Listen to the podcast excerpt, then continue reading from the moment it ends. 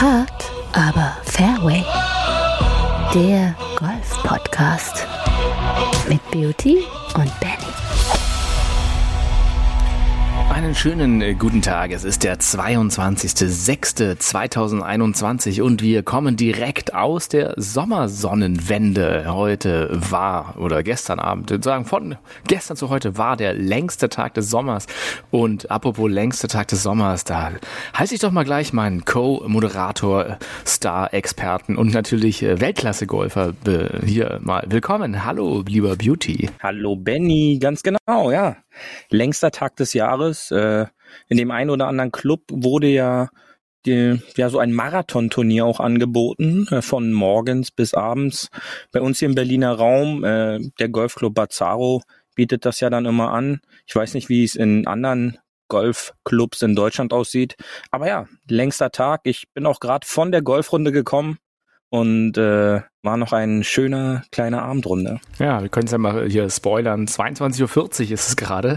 so, äh, du bist genau. gerade vom Golfplatz gekommen. Langsam ist es doch ein bisschen äh, dunkel geworden. Und äh, ja, ich weiß nicht, wie das zusammenpasst. Man überlebt eine Pandemie und spielt erstmal Marathon-Golf bei 35 Grad. Aber okay, du, warum nicht? Es ist der äh, Tag, äh, an dem sozusagen die Sonne die höchste Position der Deklination entlang der Ekliptik der nördlichen Hemisphäre hat, Beauty und ich hoffe, dass du dir mit ja. meinem überhaupt nicht auswendig gesagten Satz, sondern durch mein Nein. pures Wissen äh, äh, hervorbringenden äh, Statements hier mit mir jetzt äh, rüberkommst zu einem kleinen Marathon-Podcast-Folge zum Abschlag. Bist du dabei? Ich bin dabei. Super. Let's go. Am Abschlag.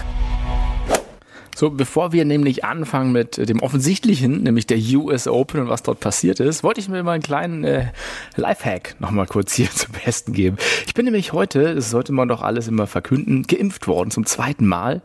Ich bin sozusagen ein Impfling und mache aber trotz der Zweitimpfung noch nicht schlapp für euch, liebe Huffis da draußen, sondern weiter mit dem gewohnten Podcast. Und das hast du mir erzählt, Beauty, diesen kleinen Lifehack, nämlich bei PC Caddy, nutzen ja die meisten Clubs hier in Deutschland, gibt es tatsächlich eine Einstellung, ich weiß noch nicht, wer es gesehen hat, rechts oben beim Namen unter meine Einstellung, der dritte Punkt von oben, äh, kann man angeben, dass man geimpft ist und wann man sozusagen geimpft wurde und dann erscheint, hast du mir zumindest gesagt, im Buchungssystem bei einigen Clubs eine kleine Impfspritze neben einem in der Buchung.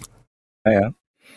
Ja, genau. Also ich glaube, unsere Huffis, äh, die können das ja auch wissen. Wir beide gehören quasi zu den Durchgeimpften, ja. Deswegen werden wir ähm, auch ganz ja kurzer in 14 deswegen, Tagen. Deswegen ja. werden wir auch noch die nächsten kommenden Jahre für euch da sein, liebe Freunde.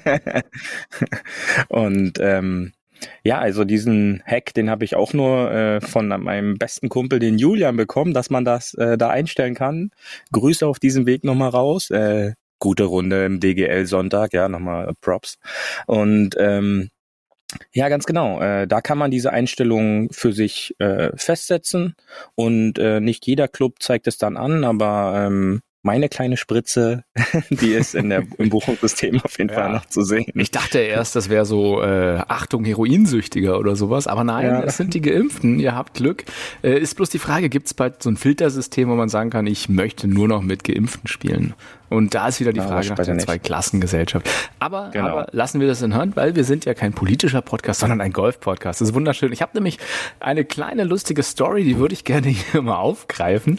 Ähm, wir haben ja gesagt, wir wollen nicht so viel Regionales machen, aber unser guter Freund Tim Hocke, hi Tim, lieben Gruß auch an dich, hat äh, etwas geschafft, ja, das noch wenige geschafft haben, Jürgen. Davon kannst du uns gleich sagen. Nämlich, er hat den Kim Jong-il gemacht. Er hat Kim Jong-il bezwungen quasi. Denn wer es noch nicht wusste, man kann es auf Wikipedia und Co. nachlesen. Kim Jong-il, Ex-Diktator aus Nordkorea, hat als einziger Mensch der Welt äh, nach eigenen Angaben des nordkoreanischen Pressesystems, und da wissen wir alle, das hat Hand und Fuß, 1994 auf einem Golfplatz näher Pyongyang elf Asse, also elf Hole-in-Ones hintereinander geschossen und dann hatte er keinen Bock mehr auf Golf. Ähm, Im Endeffekt das gleiche wie bei der Avengers. Da hat ja auch, äh, ich glaube, Black Widow oder irgendjemand hat dann ähm, Hawk gefragt, hey, ever tried Golf? Und er so, ja, it's boring. Played 18, Shot 18. Und in dem Sinne, was hat denn unser guter Tim laut Scorekarte gemacht, Beauty? Ja, das ist im Grunde nur eine ähm, Fehler im System gewesen, denn leider musste er eine Runde verletzungsbedingt abbrechen. Und äh, die gute Dame im, im Büro wusste quasi nicht, wie sie diese Scorekarte handeln soll. Also wurden die restlichen 13 Löcher 13 mal die 1 eingetragen. ja, also was dann letztendlich eine 2 oder 43 unter Paar zur Folge hatte. Klasse. Und das ist natürlich dann schon eine, eine sensationelle, sensationelle Runde mit 13 Assen äh, in Folge. Ja. Verbesserung und, auf ja, Handicap ähm, 1,6. Tim, herzlichen Glückwunsch. Das nächste äh, Matchplay geht auf mich quasi. Da spielen wir mal ein bisschen ja. Geld, würde ich sagen, oder?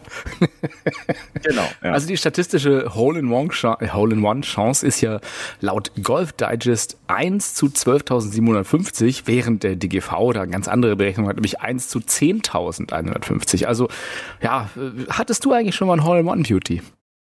Leider nicht, nein. Ich war zweimal schon äh, live dabei.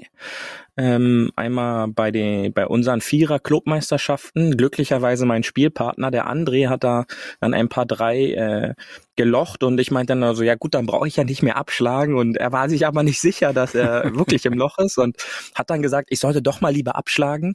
Und ähm, habe dann den Ball äh, Richtung Grün gefeuert, aber sein Ball war ja schon zum Glück im Loch.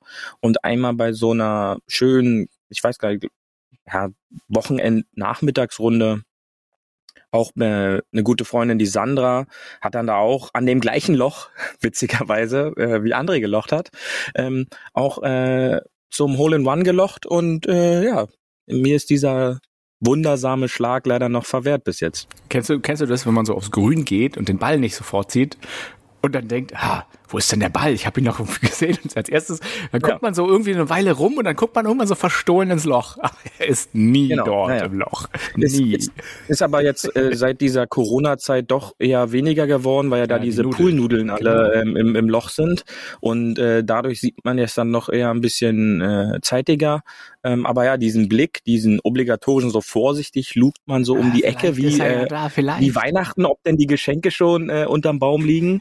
ja, guckt man dann äh, in, in das Loch. Ähm, ja, äh, den Blick, den kenne ich sehr gut, absolut. Ja, aber dann ist äh, der Ball doch äh, 30 Meter hinterm Grün im, ja. High Rough oder, gelandet, oder. leider. Genau. Ja, irgendwo. Gut, aber genau. die, äh, die, die Chance ist theoretisch da und die, äh, die sinkt natürlich. Also es gibt ja bei Social Media so Posts, wo Leute wirklich so zwei äh, Hole-in-One auf einer Runde wohl hatten oder am gleichen Wochenende. Aber diese Chance wird dann ungleich noch höher. Also das sind dann zu 1 zu 67 Millionen bei zwei Assen pro Runde. Äh, Vergleich, ein, ein Sechser im Lotto ist ungefähr 1 zu 14 Millionen. Ja. Also da ist schon, ja. schon auch realistischer, ein wirklich ganz normales, klassisches äh, Hole-in-One zu schlagen. Äh, und ganz oft sind es ja auch so Ladies, die im Neunloch-Turnier mal aus Versehen den Driver rüber hoppeln lassen und dann ist die Scorekarte so 8, 10, 12, 8, 1. ja. Hups. Also ja, da gibt's ja sogar, da gibt's ja schon nachweisliche Scorekarten, wo dann wirklich äh, in einer Runde zwei ähm, Asse gespielt wurden oder äh, in einem Fly zwei Asse hintereinander geschlagen wurden. Ein beste Beispiel ähm, kann man ja auch äh, sagen bei dem Masters, bei diesem klassischen äh, Paar 3 Contest vorher, das eine Jahr, wo zuerst Justin Thomas, meine ich mich richtig zu erinnern, das Ass gespielt hat und direkt danach ähm, Ricky Fowler, ähm, ist die Wahrscheinlichkeit, wie du schon sagst, sehr gering, ja, aber äh, kommt ab und an dann doch vor. Ja, bei den Profis sieht man ja immer wieder auf der Tour, dass da mal äh, in dem, im Verlauf von so einem Tour des äh, Turnier das eine oder andere Ass schon fällt. Äh, da merkst du ja auch, wie gut die eigentlich wirklich sind, wie zielsicher und wie wenig Meter von der Fahne. Also wenn unser eins einen tollen Schlag hat, dann landet der vielleicht so drei, vier Meter neben der Fahne. Ich hatte wirklich mal einen, der war vielleicht zehn Zentimeter neben der Fahne durch Roll war mein bestes Ergebnis, aber ja, dann auch klassisch auf ein paar drei. Ansonsten, es gibt ja tatsächlich diese Gepflogenheit, dass man dann alle äh, aus dem Flight äh, einladen muss zum Drink, wenn man ein Hole-in-One macht. Und es kann natürlich laut Berechnung teuer werden, wenn es sich um ein Turnier handelt oder so einen schönen Golfnachmittag. Dann hast du so 60, 70 Leute, die darfst du alle dann einladen. Da können äh, schon mal gerne um die 250, 300 Euro zusammenkommen. Aber Beauty, jetzt gibt's eine, eine tolle Nachricht für dich. Es gibt die Hole-in-One Handyversicherung. Teilweise ist die schon so im Golfschutzbrief oder so einer Hausratsversicherung Plus, die sich dann so Marketing-Gag überlegt haben, enthalten. Ähm, es gibt hier zum Beispiel von einer nicht, ich möchte keine Werbung machen, eine, eine Hole-in-One-Deckelung. Äh, ich lese mal aus diesem Vertragswerk vor. Da wird im Jahr eine Entschädigungsleistung für Bewirtungskosten von maximal 1000 Euro abgedeckt. Und der Preis dieser Versicherung liegt bei ungefähr 76 Euro im Jahr. Also, ähm, wie wär's? Wir schließen eine ab und schlagen dann erstmal ein paar Hole-in-Ones, oder? Dann gibt's für 1000 Euro Champagner auf der Terrasse. Ja, ähm, ich bin dann immer nicht so ein Fan von zu sagen, äh, den, den ganzen Turnier was ausgeben zu müssen. Äh, Hinz und Kunz haben ja im Grunde nichts mit dem Hole in One zu tun. Ähm, ich bin dann eher doch so ein Fan zu sagen, ähm, ich würde jetzt der, der Jugend des, des, des Clubes oder irgendwie sowas dann halt eher stiften, ähm, einen Geldbetrag, finde ich, hat dann mehr Zweck, als jetzt äh, jedem da so ein Getränk auszugeben. Oder eine Apfelschorle ja. für die Jugend. Wäre auch nicht. Ja, oder das, ja. Mhm. So ein Kinderbueno könnte man auch vielleicht machen. Gut, äh, dann, äh, lieber Beauty, haben wir doch erstmal genug normales Gerät und jetzt kommen wir zum eigentlich wirklich Spannenden dieser Folge. Paar 4 Tourgeflüster. Die letzten Tage waren die US Open, hatten wir ja schon erzählt. Äh, in Torrey Pines, ein äh, sehr, sehr schöner Club und es war dramatisch. Es war wirklich dramatisch und spannend. Ähm, das, die Übertragung ging sehr lang, bis zwei Uhr nachts. Ähm, es war sehr, ich bin dann am Ende auch ähm, eingeschlafen, habe gehofft, dass dann quasi mein Favorit, der John Rahm, der dann auch gesiegt hat, siegen wird. Und am Morgen dachte ich, ach klasse, es hat gehalten. Hat sich so ein bisschen abgezeichnet. Der, äh, sein, sein größter Verfolger sozusagen, Luis Oosthuizen, der hat äh, eigentlich an diesem Tag eine, eine Even-Paar gespielt. Und da dachte ich, naja, wenn es gut geht, dann kommt er nicht auf die minus sechsen stechen. Aber es war ja, es ging ja auf und ab. Und vor diesen, vor diesen Todes-Back Nine, wo wirklich sau viel passiert ist, äh, gab es ja wirklich sehr, sehr viele Leute, die in Contention, also sozusagen sich um den ersten Platz geprügelt haben, oder Beauty? Ja, das äh, Erstaunliche war, was ich jetzt auch so in den letzten Jahren das erste Mal so wahrgenommen habe, ist, dass das Leaderboard quasi aufgezeigt hat, dass unter den Top 19 des Leaderboards waren die Top oder zwölf Top-Spieler der Top 19 waren da vertreten.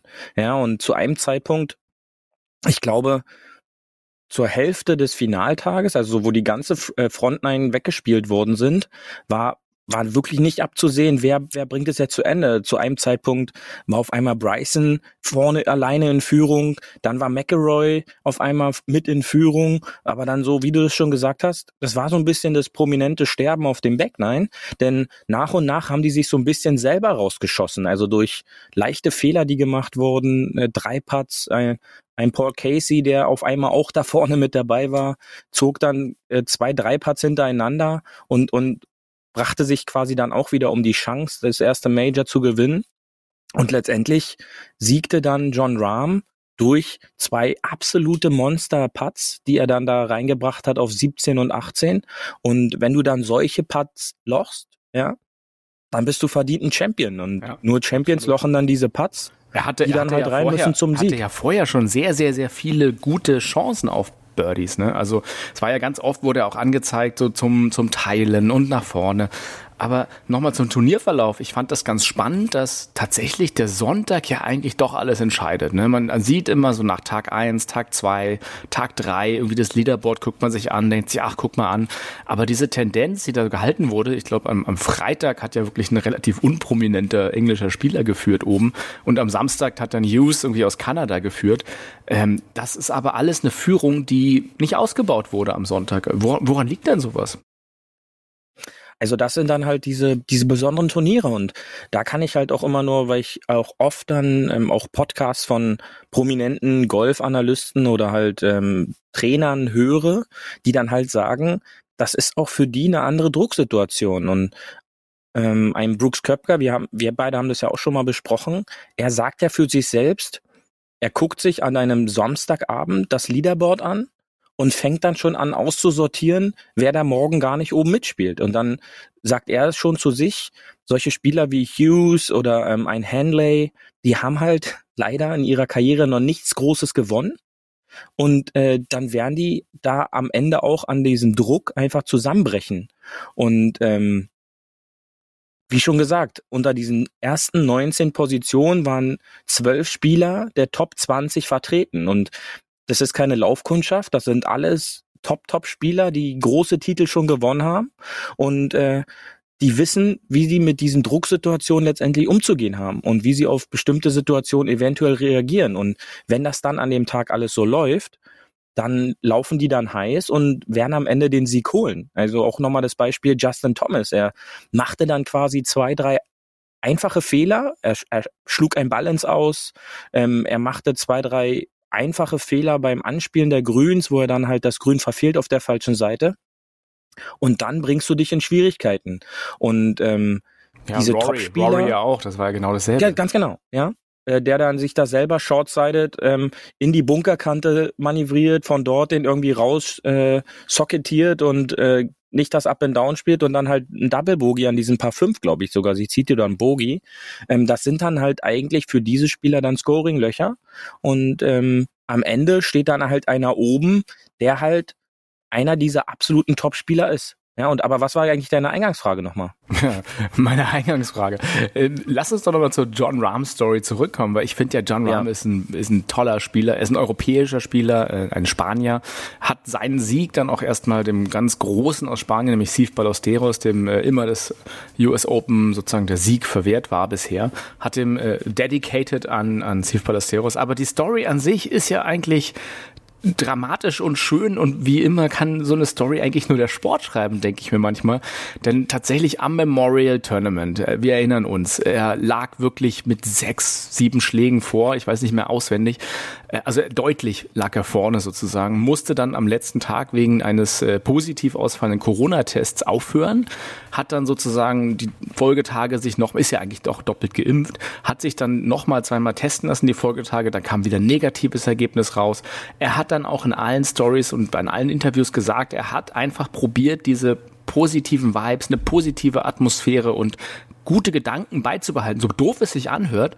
Und äh, hat gesagt, ja, das regelt das Karma dann schon. Und ob es jetzt nun Karma oder einfach in klasse Form war, ähm, er hat die ersten Tage ja sehr solide gespielt und dann am Ende hat er attackiert. Und das ist einfach, finde ich, diese Geschichte auch, dass er auf diesem Golfplatz seiner Frau den Heiratsantrag gemacht hat. Dass es sein erster Vatertag war. In Amerika ist Vatertag gewesen.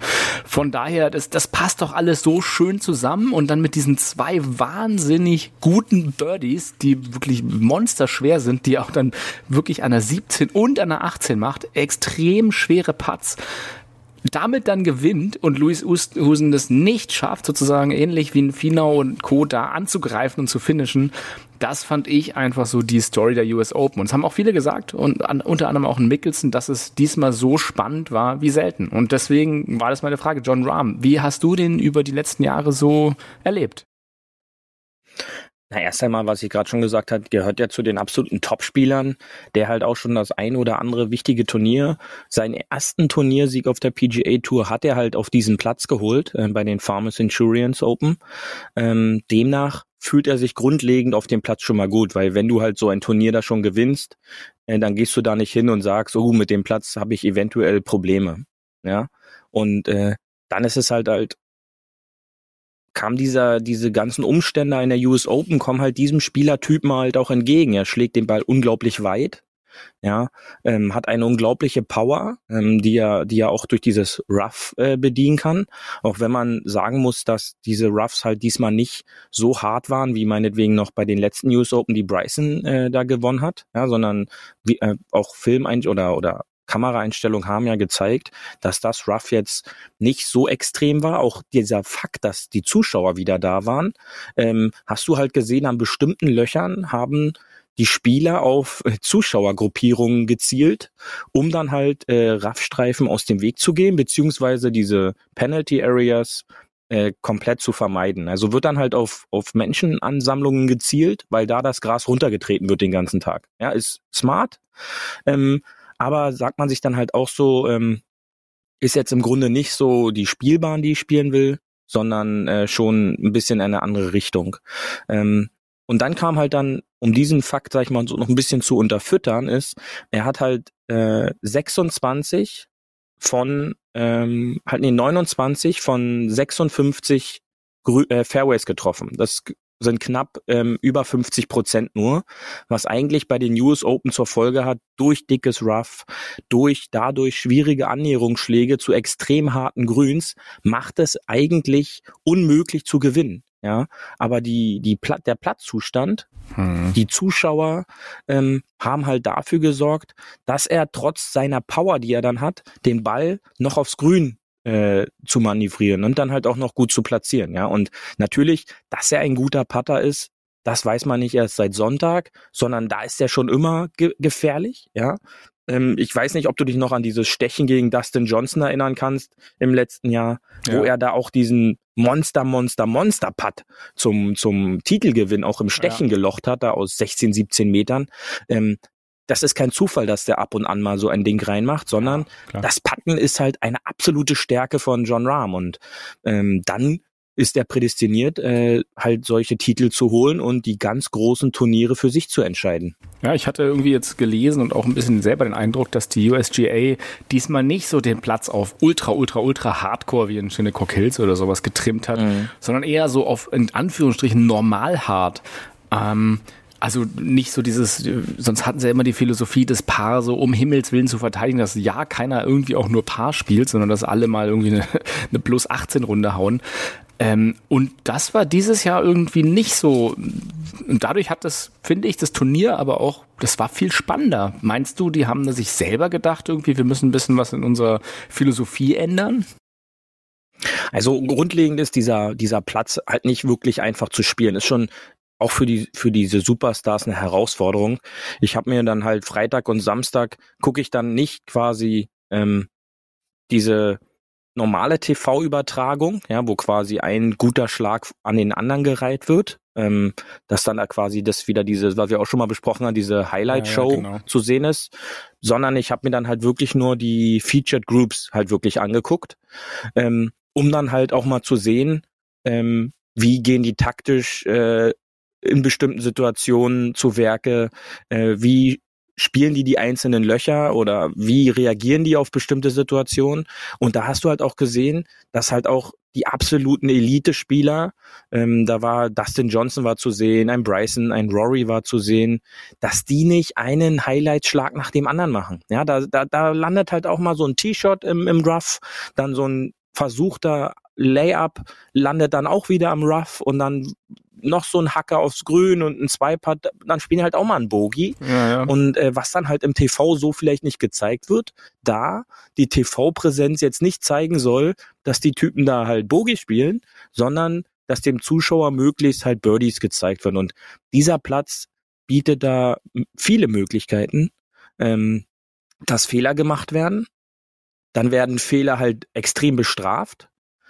Aber wenn du halt dann gut spielst und gut drauf bist und gut puttest, wirst du halt dort auf diesem Platz halt auch belohnt. Ja, ja und die ähm, ability, the ability to scramble habe ich gelesen auch äh, entscheidet genau, nur die US ja. Open. Also quasi die die ja jetzt wieder unsere deutschen Zuschauer die genau. Fähigkeit genau. sozusagen, also wie man wie man sozusagen aus diesen miesen Balllagen von links äh, nach rechts und wieder aufs Grün trotzdem noch ein Paar schafft, das interessiert, weil am Ende des Tages, ob ob du jetzt halt nur immer das Fairway getroffen hast oder nicht, siehe John Rahm nur 50 Prozent interessiert halt nicht, wenn du halt dein Paar Birdie und deine Konstanz abrufst, oder?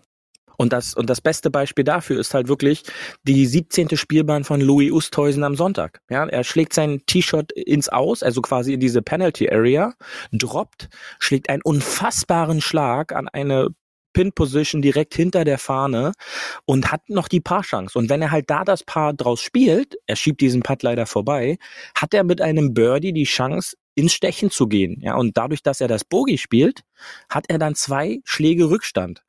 Ähm, wo du ja dann gesagt hast, ähm, ja. dass du gar nicht verstanden hast, wieso er da nicht attackiert und auf das Igel geht auf der 18. Ja, und äh, so ein bisschen fragend, ja, was, was denkst du denn darüber? Ähm, jetzt muss ich mal kurz die Frage stellen, Beauty, was denkst du denn darüber? Ähm, Beauty, was ja, denkst und, du denn darüber? und ähm, ja, das, was man halt im TV nicht zu 100 Prozent erkennt, ist, wie war wirklich die Balllage nach seinem T-Shirt. Ja, also ähm, viel, also heute auf dem Platz auch in der Runde haben, haben die Jungs dann halt auch gesagt, ja, sie können dann nicht verstehen, warum er dann, dann nicht auf, aufs Grün attackiert und er da angreift. Punkt eins, wir, wir erkennen nicht zu 100 Prozent die Balllage, die nur der Spieler selbst einschätzen kann. Hm. Wie ist der Graswuchs? Liegt der Ball eventuell gegen den Graswuchs. Das macht so einen entscheidenden Unterschied, als wenn der halt mit dem Gras wuchs oder halt mit der Mährichtung des Rasenmähers halt liegt, ähm, wie der dann halt von der Schlagfläche dann halt auch ähm, nach vorne weggeht. Das ist erstmal Punkt eins. Und Punkt zwei war nie zu 100 Prozent wirklich herauszufinden, wie weit er es noch bis zum Grün hat. Ich glaube, da waren auch noch 280 Yards oder so. Und ähm, ein Spieler wie Louis Oosthuizen, sicher, er schlägt den Ball auch weit, aber dann halt in dieser Situation mit dem Holz 3 oder so zu attackieren auf 240, 250 Meter ist dann halt auch ähm, recht unrealistisch. Jetzt kam auch noch dazu, was ich halt auch immer noch sage zu der Balllage, wie war eventuell die Windposition und alles, was halt dazugehört. Ja, er hat sich dazu entschieden, ich lege mir die auf eine Wedge-Entfernung ab, um vielleicht diesen Wedge-Schlag zu lochen. Ähm, das hat er dann halt nicht getan, hat dann den Birdie-Putt gelocht und letztendlich ist er dann halt Zweiter geworden. Ähm, auf ja, einer besser, der prominentesten. Zehnter. Hm? das ist es, ja. Also das ist es ja halt. Ähm, win it or lose it. Ja, und ähm, ich glaube, das größte Problem ist halt wirklich in Deutschland, dass ein zweiter Platz direkt als erster Verlierer dargestellt wird, auch, hm, auch in diesen ja. Turnieren. Aber halt ein zweiter Platz ist halt auch bei diesen Major-Turnieren ein extrem großer Erfolg, denn ja, da spielen ja halt nicht nur Blinde, sondern ähm, die, die, die können ja alle mit dem Ball umgehen. Ja, ja und dann zumal, bist du halt also das, der das, Zweite. Das, genau das, was du sagst, ist ja auch, äh, finde ich, finde ich gut, dass du es mal sagst, denn ähm, tatsächlich, das sind ja da die Top, Top 20, was du meintest, sind am, am Leaderboard. Und Luis Oosthusen ist halt der übrigens Ludovicus Theodorus mhm. Luis, als Spitzname Oosthusen heißt, aus Südafrika, mhm. wer es noch nicht weiß, wurde übrigens von der Ernie Els Stiftung unterstützt und ist seit 2002 Profigolfer, also für ähm, für Südafrika am Start. Und der ist Na, ja auch eine kleine Story dazu ja, bitte, noch. Bitte. Kleine Story dazu noch. Ähm, der hatte ein Vorstellungsgespräch mit Rupert Murdoch, ähm, diesen glaube ich, dieser äh, dieser Medienmogul, genau. Ähm, der ist ja auch Südafrikaner. Und die sind zusammen Golf spielen gegangen. Und ähm, es ging halt darum, dass er finanziell unterstützt werden sollte. Und bei dieser Testrunde um sich halt vorzustellen, ähm, dass er halt diese, diesen Sponsoring-Vertrag verdient, hat er halt einfach eine 9 oder 57 geschossen und äh, danach war dann halt klar, okay, den sollte ich mal ein bisschen unterstützen. ja, der kann mit dem Ball umgehen. Lose. Ja. Dann ging das alles ja, ganz gut. Richtig. Also lass uns kurz ein bisschen über, über Louis Oosthuizen nach John Ram, Rambo äh, noch ein bisschen sprechen, denn Thema Konstanz. Und äh, das äh, hatten wir ja auch ein bisschen propagiert, nämlich unser schönes Beamtengolf Beauty. Und da hast du, du ja auch wieder eine schöne Erkenntnis, weil du hast auch ein, äh, in Anführungsstrichen langweiliges Beamtengolf jetzt wieder gespielt und doch ein äh, recht solides Ergebnis erzielt. Von daher die die These oder die Frage, ähm, ist es denn eigentlich immer klug und schlau sozusagen zu attackieren, äh, immer das, längste Driver rauszukloppen und zu gucken, ich muss jetzt, weil wie du schon sagst, man sieht eigentlich nur immer die Highlight-Show im Fernsehen und gar nicht so, ja, die Rescues. Von daher ist es nicht vielleicht viel besser, auch für sein eigenes Golfspiel konstanter und eher auf dem Fairway zu bleiben, Beauty? Ja, grundlegend muss ich halt erstmal einschätzen können, was kann ich mit so einem Ball anfangen. Ja, ähm, in meiner Runde war es halt, war es halt, halt der Punkt, es war am Wochenende extrem warm, der, der Platz war extrem trocken und äh, da bot sich dann halt schon die Möglichkeit, den Driver tendenziell immer stecken zu lassen, um dann halt mit, mit einem Holz 3 oder ich habe halt viel vom Team mit einem Eisen 3 gearbeitet, um diesen Ball halt im Spiel zu halten. Ja, um, um dann halt strategisch über so einen Golfplatz zu gehen, äh, um nicht so eine Hero-Runde irgendwie da zusammenhauen zu wollen, sondern möglichst den, den Score klein zu halten. Auch mal ein Bogie akzeptieren. Birdie-Chancen äh, kann man dann halt taktisch rausspielen, ähm, indem man halt auch äh, paar Fünfs defensiver spielt ähm, und dann halt mit den, mit den Wedge-Schlägen äh, attackiert ähm, und vielleicht dann glücklicherweise das eine oder andere Birdie so zu spielen, ja. Und ähm, wenn man das halt auch immer wieder sich im Hinterkopf hält, beziehungsweise drüber nachdenkt, dann äh, kann man halt auch gute Ergebnisse für sie spielen. Egal in welche Handicap-Klasse ja, jetzt. Also jetzt auf mich ja, übertragen, tatsächlich, das ist ja meine These auch oft gewesen, auch ein Neunlochplatz, ähm, dass ich halt gesagt habe, auf ein paar fünf, was ungefähr ja, 500 irgendwas Meter lang ist, bin ich auch mit fünf Wedge-Schlagen auf dem Grün. Und das halt konstanter, als wenn ich meinen Drive bei einem ganz engen Fairway weghaue, dann schon den dritten Ball spielen muss und ihn auch wieder lang ins Spiel bringen muss ähm, und dann halt auch einen guten zweiten braucht, der meistens bei einem Paar 5 in, in der Handicap-Klasse eher, ja, nochmal so 100 Meter fern ist. Also doof gesagt, ich habe mal wirklich so ein bisschen Action-Research gemacht und bin ganz oft halt äh, über dieses Paar 5 mit einem Wedge gegangen und habe auch eine 5 gespielt oder eine 6. So, und äh, das ist im Endeffekt dasselbe Scoring-Ergebnis, als wenn ich halt, also wenn der, wenn das natürlich perfekt läuft und einen guten Drive hast und auch noch ein schönes Holz und dann vielleicht sogar noch auf dem Grün bist, klar hast du die Chance zum Birdie oder Eagle sogar. Aber statistisch gesehen halt nicht jedes Mal, sondern statistisch gesehen spielst du halt mal eine 3 oder 4 und sonst halt eher eine 7 oder 8, ne? also, je nachdem, wie man, wie gut man spielt. Und ähm, von daher, ja, vielleicht tut's auch hin und wieder mal das langweilige Siemereisen dreimal. Ist man auch irgendwie auf dem Grün. Ja, auf jeden Fall. Also das äh, habe ich dir ja auch schon ab und an mal gesagt. Ähm, das, das muss man halt probieren. Ähm, das muss man muss man wirklich austesten. Und um auf äh, Louis Oosthuizen zurückzukommen, ähm, nicht ohne Grund sieht man oftmals äh, sonntags bei so einem Major-Turnier in den letzten drei Flights den Namen Louis Oosthuizen aufploppen. Denn ähm, er ist quasi, er spiegelt das genau wieder, ähm, wo, äh, wo wir auch bei uns ab und an gerne in den in den Golfrunden äh, sagen, so dieses Martin Keimer Beamtengolf-mäßige. Äh, das praktiziert er jetzt die letzten Jahre, der Louis Oosthuizen halt auch. Und das bringt ihn immer wieder in diese absoluten Top-Position, wie jetzt bei den PGA Championship oder jetzt bei den US Open. Und du wirst auch sehen, er wird auch wieder unter den Top 5 bei den Open sein. Das ist mal mein direkter Pick hier schon mal. Ähm, einfach weil der kein Ball so wirklich weghaut. Also es war eigentlich schon eine Überraschung, dass er an der 17 den Ball da ins Ausgeschlagen hat. Ja, ja weil es halt für ihn ja. komplett untypisch. Er hat tatsächlich zehn ja. Top 10 Platzierungen in Major-Turnieren der letzten zehn Jahre. Dreimal die zehn. Äh, 2010 allein mit der gewonnenen Open. Das war sein großes Major, sein großer Major-Sieg. Dann einen zweiten Platz ähm, jetzt beim, beim äh, ähm, US Open Klasse. Ne? Dann Masters auch zweite Platz ähm, dann viermal einen äh, geteilten zweiten bei einem Major, einmal ein geteilter dritter, ja. dann eine sieben und eine neun. Also zehn Top 10 Platzierungen in den Major-Turnieren. Und das musst du auch erstmal schaffen, so eine Konstanz. Das ist äh, halt der Wahnsinn. Und ähm, wie schon gesagt, äh, bei Sky Sport News ploppt er dann halt auf, er ist wieder nur Zweiter oder und er hat es wieder nicht geschafft. Ähm, und das finde ich halt ist halt so ein, so ein, so ein, glaube ich, so ein typisches deutsches Ding einfach nur, ja. Da werden dann halt solche Erfolge abgestempelt als Niederlage. Ähm, wobei das halt aus sportlicher Sicht sicherlich schmerzt es ein, zwei Tage, dass er nicht gewonnen hat. Aber ich glaube, dass er halt auch nächste Woche zurückguckt und sagt, wie, wie geil das war. Ähm, er ist wieder, er ist Zweiter geworden ähm, und äh, das ist ein Riesenerfolg. Jetzt nicht nur vom Scheck her, den er dann da bekommt, sondern halt auch, äh, das haben halt nur sieben Spieler, glaube ich, geschafft, die es in den Major-Turnieren diesen zweitplatzierten Grand Slam quasi ähm, ähm, in jedem Turnier da schon den zweiten Platz geschafft haben. Und ähm, er ist, hat ja trotzdem die Open er hat ja schon einen Major-Titel. Ja, er ist ja nicht quasi ähm, der Lee Westwood oder der Colin Montgomery, ja, die halt immer nur zwei, die, die da halt gar kein Major gewonnen haben. Ja, was ja, du schon sagst, sondern er hat ja schon mitspielt, das ist ja. schon der Wahnsinn, wenn man überhaupt in den Top, Top 30 mitspielen darf, von der Weltelite ja. überhaupt. Ne?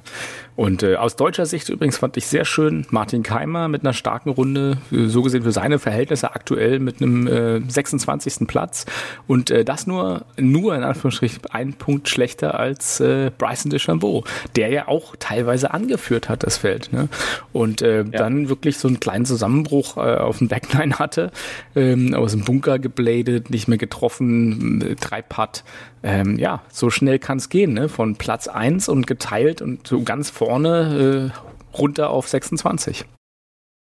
Golf ist halt brutal. Das ging dann ganz schnell und aber da siehst du halt auch, auch bei Justin Thomas, da war dann Bogey, ähm, Double Bogey oder Triple Bogey und noch ein Bogey oder so und dann siehst du sofort an der Körpersprache, da ist dann diese Adrenalin Schub ist weg, die, die Spannung ist weg, weil denen halt dann klar ist, ey, ich bin jetzt hier auf einmal vier, fünf Schläge weg äh, vom Schuss und ich habe nur noch vier, fünf Löcher und äh, das schaffe ich heute nicht mehr. Also jetzt, äh, das, das, da, da sind ja zu viele Spieler vor mir.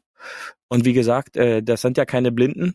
Und ähm, das ist dann halt, äh, ich will nicht sagen normal, aber auch du kennst das ja, dass wenn du deinen dein, deinen ersten Ball weggehauen hast, äh, bist du noch motiviert, aber sobald dann mal der dritte oder vierte Ball weg ist, dann ist für dich dann innerlich dann halt auch irgendwas so, na gut, dann ist heute das wurscht. Das kenne ich natürlich Ja. nicht. Das kenne ich Ja. nicht. Ja, großes Favoritensterben auf der dies, die, diesjährigen US Open. Äh, laut Mickelson eines der spannendsten Backline, die er je gesehen habe auf der US Open. Ähm, John Rahm, nochmal äh, zu erwähnen, hat ja auch sehr jung angefangen, mit 18, 19 seine Karriere. Und ähm, ich glaube, vom Anfang, anfangs, da war er schon so ein bisschen mitgerissen, auch so vom Spielertyp. Und ähm, hat auch ein bisschen, ja, war halt, sage ich mal, in der Jugend total drin. Und ich finde da dieses dieses Bild, was er vielleicht auch früher so ein bisschen mit überheblich oder nicht so ganz so eloquent gegeben hat, hat sich so ein bisschen korrigiert. Und ich finde, er ist so ein grundsympathischen Typen äh, geworden, der aber auch halt so gute Werte ausstrahlt mit einfach dieser ganzen positiven Attitüde und irgendwie, ich fand es auch sehr sympathisch, wie er da sein sein ein Jahre altes Baby dann auf dem Arm hatte und mit zum Scorekartenverleih gelaufen ist.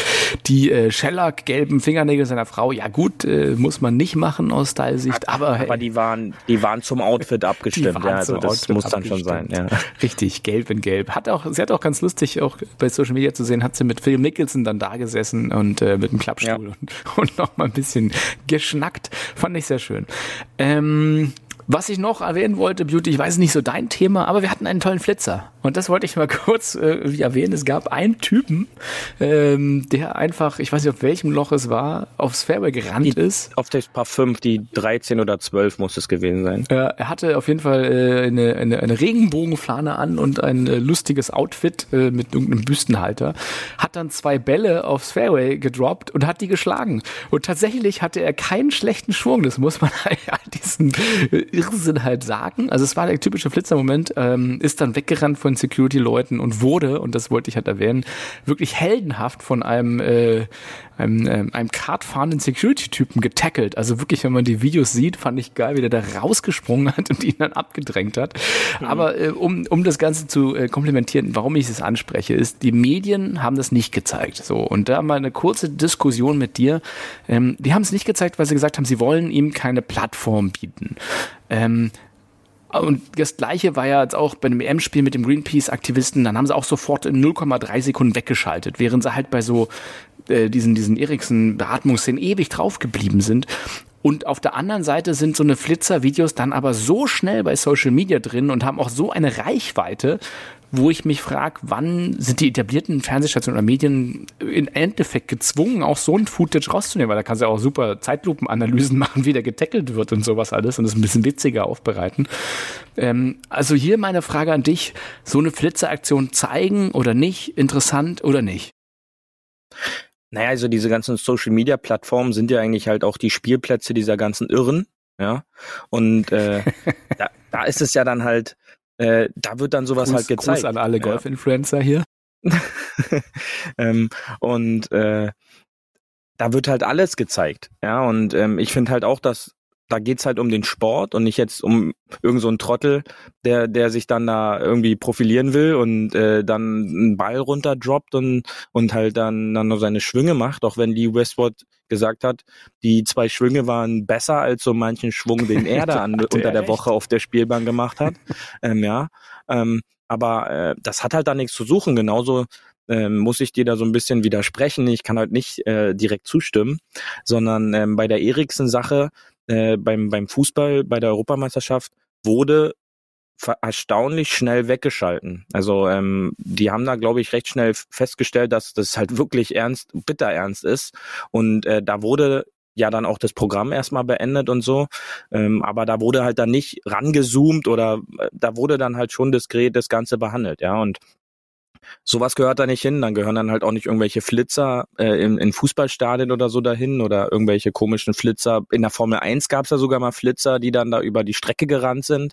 Ähm, das gehört halt da nicht hin, weil das ist dann halt nicht Teil des Sports. Ja, ja aber auf der anderen Seite, ähm, wir haben doch alle diese Sensationslust. Und warum gucken wir denn das? Weil äh, natürlich, wenn der Ultrablock brennt mit Bengalos, dann will man diese Bilder doch sehen. Dann kannst du auch nicht so tun, als wäre nichts los. Es explodiert alles und du sagst, nee, wir zeigen das jetzt nicht. Also ich weiß nicht ja, dann sind wir da halt mal unterschiedlicher Meinung. Ähm, ich sehe dann halt disagree. okay, also Benny, der ich, ich sehe dann halt den Sport im Vorteil. Äh, ja, äh, genau. Ähm, ja, Sport und, äh, ist ja schön, aber ich will die Sensation, ich will sehen, ich will die Sensation. Komm, gib sie mir. Ja. Ich will das Yellow Press Boulevard haben. Gib's mir. Also ich genau. fand es eine schöne Aktion, dass äh, wie, dieser, wie dieser ähm, ich hab, wir hatten ja schon kurz überlegt, ob dieser Kart Driver auch vielleicht früher Wrestling gemacht hat. Ja, das genau, das habe ich dir ja geschrieben. Ja, äh, dieser Wurf, der sah mir eher aus wie WWE SmackDown oder Royal Rumble oder so. ähm, weil er hat ihn wirklich am Hals gepackt und dann äh, landet er auf dem Rücken. Ähm, aber ja, ein, ich finde, das gehört da nicht hin. Äh, es wurde ja zwischendurch kurz gesagt, dass Sogar der Sky-Kommentator hat gesagt, jetzt will er es aber auch sehen. Das ja, so, und, äh, ähm, naja, wie haben sonst schon keine Ahnung, was die da genau. reden, dann wollen sie halt einen Flitzer sehen. Ja, also, was sehen. Na gut, genau. gehen wir mal eine äh, Ecke weiter oder möchtest? Ach nein, Moment, du hast doch noch was vorbereitet zum Thema US Open, hab, oder? Ich habe zum Abschluss, wie immer, ähm, haben wir ja so, ich habe ja, ich werde ja dann kreativ, wenn ich dann sowas auch noch sehe. Ähm, hm. Und dann, dann äh, schon warte, bei, ähm, so bei Mickelson, bei Mickelson haben wir das ja schon gemacht und ich habe mir jetzt noch was überlegt. Genau. Okay, also without any further ado, liebe deutschen Zuhörer, ohne weitere Unterbrechung, Preacher Beauty heute zum Thema der US Open. Torrey Pines, ein Mythos, eine Legende, ein Golfplatz, der wie für die US Open gemacht ist. 2021, die US Open at Torrey Pines. Vieles fühlte sich an wie 2008, doch fast alles war anders. Lange das bis dahin letzte gewonnene Major von Tiger Woods damals im Stechen gegen Rocco Mediate, wie später herauskam, mit gebrochenem Bein. In der Nachbetrachtung war nicht klar, ob Tiger überhaupt antreten könnte. Doch er wollte unbedingt diese US Open at Torrey Pines gewinnen. Er als Californian Boy. Sein Putt, der ihn in Stechen gebracht hat, legendär. Werbefigur. Jeder Golfer von uns kennt diese Bilder hochgerissene Fäuste, Menschenmassen um das 18. Grün, ein Putt, den wohl nur Tiger lochen kann. Bis zum letzten Sonntag, bis dieser eine Spanier kam, in so einer Situation, um Sieg oder Niederlage. Solche Putts lochen nur wahre Champions. Wir schreiben das Jahr 2021, die US Open at Torrey Pines. Tiger mit gebrochenem Bein, diesmal leider zu Hause. Lange hoffte man, dass er auch wieder an Ort und Stelle zum Sieger werden könnte. Geschichten, die eben nur der Sport schreiben kann. Hoffnung, welche jedoch mit dem Autounfall im Frühjahr des Jahres zerstört wurde und nicht nur das Bein, sondern auch den Traum vieler Golffans zertrümmerte. Geschichten, schreiben diesmal andere. 2021. Das Leaderboard der US Open. Sonntag Finaltag. Selten war es so mit Spitzenspielern bestückt. Zwölf der Top 20 unter den Top 20. Deschambeau, McElroy, Köpker, Thomas, Moikawa. Die Creme de la Creme. Anspannung kaum zu übertreffen. Wieder entscheidet ein Putt. Tigeresque. Über Sieg oder Niederlage. Wieder wird dieser Putt lange in Erinnerung bleiben. Wieder gewinnt ein Spieler mit hochgerissenen Fäusten. Wieder waren Menschenmassen um das 18. Grün. Anders. Eben 2021. Was bleibt? John Rahm, US Champion. dieser John Rahm. Man könnte von Karma sprechen. Nachdem er in Führung liegen, nicht die Finalrunde des Memorial Tournaments zu Ende spielen konnte. Man könnte von Legendenbildung sprechen. Auf diesen Mythos Tory Pines. Man kann auch einfach von Klasse sprechen. Hoffentlich wird er nicht elf Jahre bis zum nächsten Major warten müssen. Denn auch das wäre dann Tigeresque. Nicht nur der Putt, nicht nur die Fäuste. Herzlichen Glückwunsch, John Rahm. US Champion.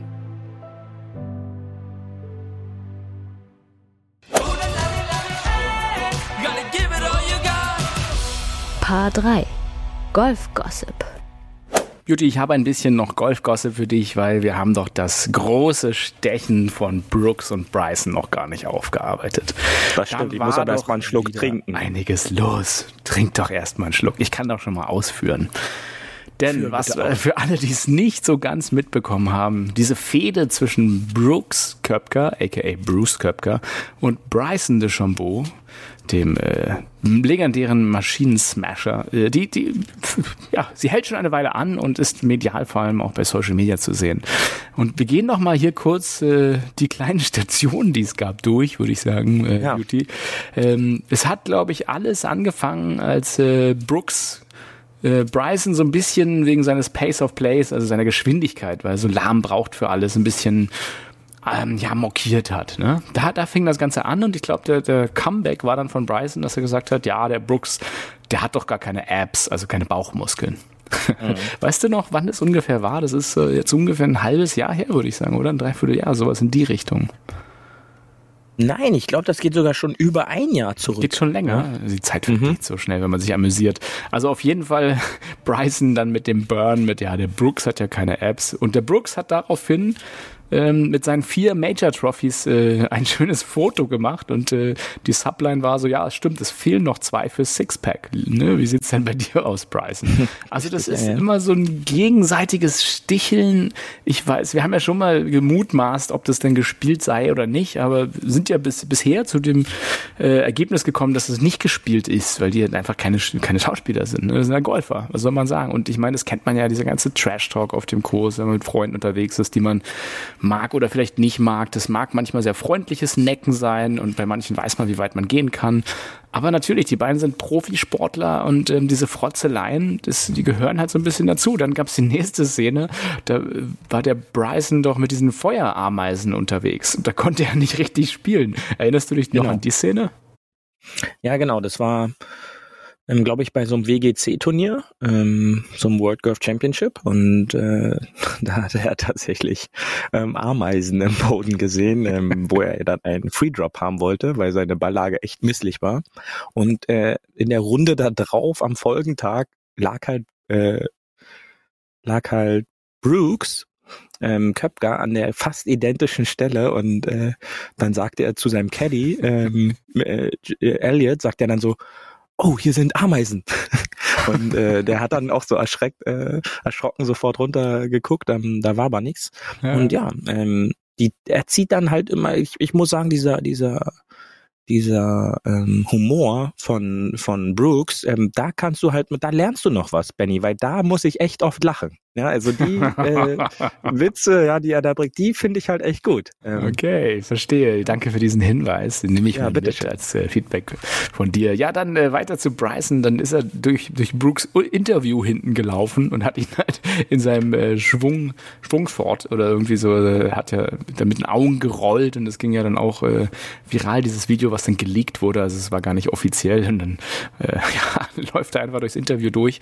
Dann gab es irgendwie diese, diese ähm, Photoshop-Geschichte von dem Cappuccino, erinnerst du dich daran noch? Mhm. Kannst du auch noch mal kurz erzählen? Genau, das ist jetzt, glaube ich, drei Wochen her oder so, wo die in so einem Restaurant essen waren und seine Freundin sich ein Cappuccino bestellt hat und dann so ein Barista da wohl äh, so ein äh, so ein Bryson DeChambeau-Kopf reinge, reingezeichnet hat. Also äh, so weit ging es dann halt schon. Ja. Und dann wurde, dann wurde quasi ähm, Bryson auf einmal Brooksy genannt. Wie, wie, ja. wie ist es dazu gekommen? Weißt du das noch? Ach, das ging doch dann jetzt die letzten Wochen in den Turnieren immer. Ich habe es jetzt auch am Wochenende wieder das ein oder andere Mal gehört. Ja, jetzt ne? ist natürlich Brooksy, nice one, ja, ja. Brooksy. Hm. Let's go Brooksy und genau. Ähm, und dann wurde doch dann wurde doch Bryson auch ein bisschen sauer darüber und die Fan mhm. und hat halt gewisse Fans auch vom Kurs runterschmeißen lassen und das ist ihm natürlich unglaublich übel mitgespielt worden, weil natürlich äh, das war überreagiert und äh, dann hatte er so die Gunst der Fans dann nicht mehr hinter sich, ne? Und, äh, wenn ja, nicht mehr ganz, vor allen Dingen halt nachdem auch geleakt wurde wohl, dass äh, die, äh, die USGA, ähm, die ja der Veranstalter waren von den US Open meiner Meinung nach, ähm, hatten wohl angefragt, ob äh, Bryson d'accord wäre, äh, wenn er jetzt Donnerstag und Freitag mit äh, Köpker zusammen im Flight ja, spielt, über, über worauf ne? er angeblich gesagt hat, äh, nein, das stimmt nicht. Äh, da gibt's jetzt unterschiedliche unterschiedliche Versionen. Ah, ja. Ähm, das, da, da folgt natürlich sofort das Dementi, also laut, laut Brad ja, Faxon, ja. der das PGA-Radio mitmacht, äh, der äh, hat wohl gehört oder äh, ja, wie es halt immer so ist, ne, in Amerika, ja, ich habe da ganz aus sicheren Quellen, die ich jetzt nicht sagen kann, gehört, dass der Agent von Bryson das äh, abgesagt hat und ja, schon ist die Meldung halt da und äh, dass halt Bryson nicht mit Brooks spielen möchte, ne? Und dann ähm, wurden die beiden ja auch nicht gepaart miteinander. Also die haben nicht zusammengespielt in einem Flight. Es war ganz knapp. Die waren ja fast auch äh, am dritten Tag punktgleich. Die hätten ja sogar theoretisch in einem Flight spielen können. Ja. ja. Und ähm, dann gab es noch ein Brooks-Interview. Ich glaube, da ist Bryson wieder durchgelaufen und hinten gesprungen und hat die Hand gehoben. das wieder das Witzige ist, dass äh, das auf seiner äh, normalen Runde war. Ja, also äh, Köpke hat Inter TV-Interview gegeben, er war schon fertig und Deschambeau war, glaube ich, äh, zweite oder dritte Spielbahn und hat das halt so von der Seite, glaube ich, mitbekommen und hüpfte so wie äh, im die, die jüngeren Zuschauer, äh, Zuschauer, Zuhörer äh, können das jetzt nicht mehr nachvollziehen, aber unsere älteren Zuhörer, wie in dem allerersten Mario-Spiel, wenn du dann so auf Sprungtaste gedrückt hast, so hüpfte der Deschambeau ja, genau. äh, hinten durch, durchs, äh, durchs Bild. Ja, das sah schon sehr witzig aus. Genau, und am Ende hat er sich jetzt auch noch den, äh, den Goatee äh, wachsen lassen, also den Bart, den sozusagen ja. links und rechts weggenommen, ja. also der klassische Goatee-Bart, den auch der äh, Brooks ja hat. Also zwischen den beiden dürfen wir, glaube ich, noch ein bisschen äh, Beef kriegen kriegen, würde ich sagen. Und ähm, boah, mal gucken, wie die Geschichte weitergeht. Was erwartest du da? Ja, das, äh, er wird ja schon so ein bisschen behauptet, dass es halt alles so ein bisschen gecastet ist. Äh, auch wenn die sich vielleicht nicht mögen, aber das ist halt jetzt so ein bisschen noch, die, die merken, es läuft, ja, die sind damit im Gespräch, äh, kriegen vielleicht auch ganz gute Werbeangebote dadurch, ähm, vielleicht auch den ein oder anderen Werbeclip, äh, demnächst, wenn jetzt äh, auch wieder NFL losgeht, über neue Werbepartner, ähm, da wächst die persönliche Marke. Das, das darfst du halt gar nicht vergessen. Ja, ähm, das Eigen, die Eigeninteressen stehen dann natürlich auch im, im Vordergrund, auch wenn die, glaube ich, finanziell gar keine Probleme mehr haben sollten in ihrem Leben. Aber ähm, das hilft natürlich äh, auch denen persönlich. Und äh, wie Köpker schon sagt, äh, die beiden tauchen halt auf einmal auch in Sparten und Regionen auf, im TV, Radio, sonst wo, was halt dadurch immer auch in Verbindung mit Golf kommt und das sorgt dafür, dass Golf noch bekannter und noch berühmter wird. Okay, das ist, äh, sehe ich auch so und deswegen, weil auch die Zeit mal wieder hier knapp wird, lass uns doch gleich, wo du bist da schon, auf die Terrasse.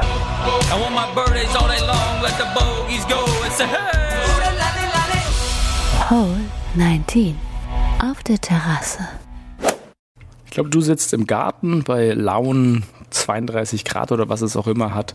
Ähm, es, ist, es ist stickig schwül, die erste Hitzewelle ist da, die, die Fairways laufen und laufen und laufen. Selbst die nicht so long Hitter haben die Chance, ganz lange Drives zu machen und dann zu sagen, also mein Driver, der geht immer so 250 ungefähr. Naja, ja. ich glaube, es waren 100 Carry, aber egal. Nein, und, und der nächste Satz ist dann immer, aber der Platz ist in einem schlechten Zustand, die Fairways sind da so trocken. Ja, genau, das ist, kommt ja. dazu. Als kleine Aussicht, liebe Huffis da draußen, ähm, wir verabschieden uns in Anführungsstrichen in die Sommerpause, aber ihr seid natürlich nicht alleine mit uns. Wir werden ähm, für euch nach Polen fahren in unser kleines Huffy Sommerressort und dort äh, zusammen mit vielleicht dem einen oder anderen Spezialgast, das ist noch eine kleine Überraschung, ein paar Folgen aufnehmen für euch und die äh, werden euch über den Sommer hinweg begleiten. Das heißt, wenn wir nicht mehr so auf Aktuelles eingehen, dann ist es, weil wir auch mal Sommerferien machen.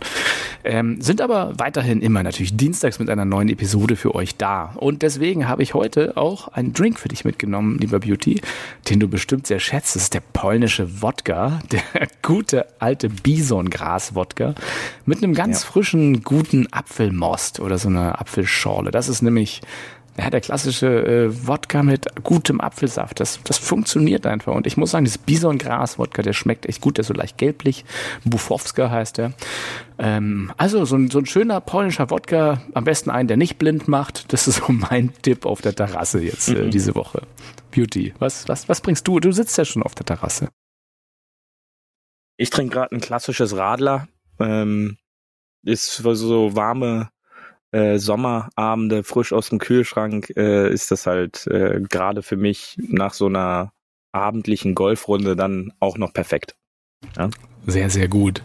Ähm, das heißt, ganz, ganz offiziell würde ich sagen, ähm, begrüßen wir die Huffis dann in Anführungsstrichen live nach der Sommerpause wieder ab August und den gesamten Juli über ähm, werdet ihr uns weiterhören dürfen, aber wir produzieren ein bisschen vor. Ja.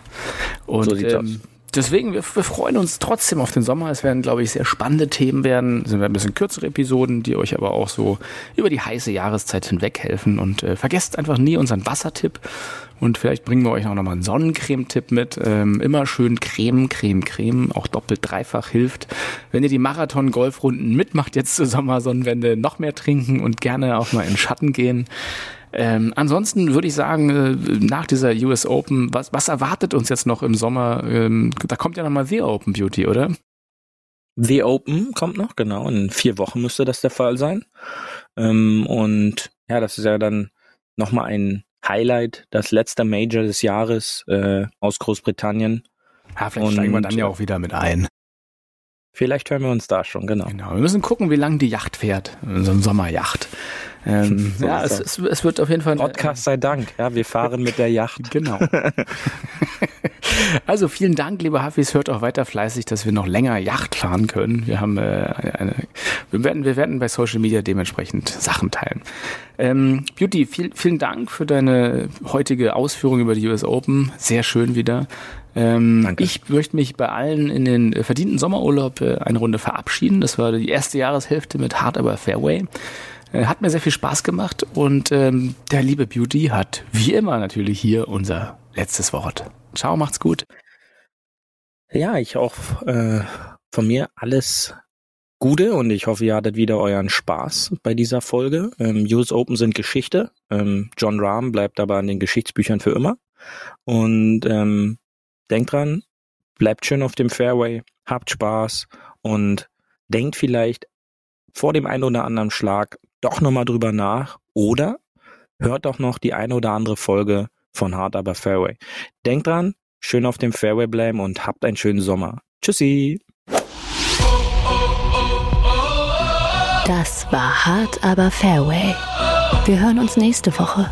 Bis dahin, ein gutes Spiel und immer schön auf dem Fairway bleiben.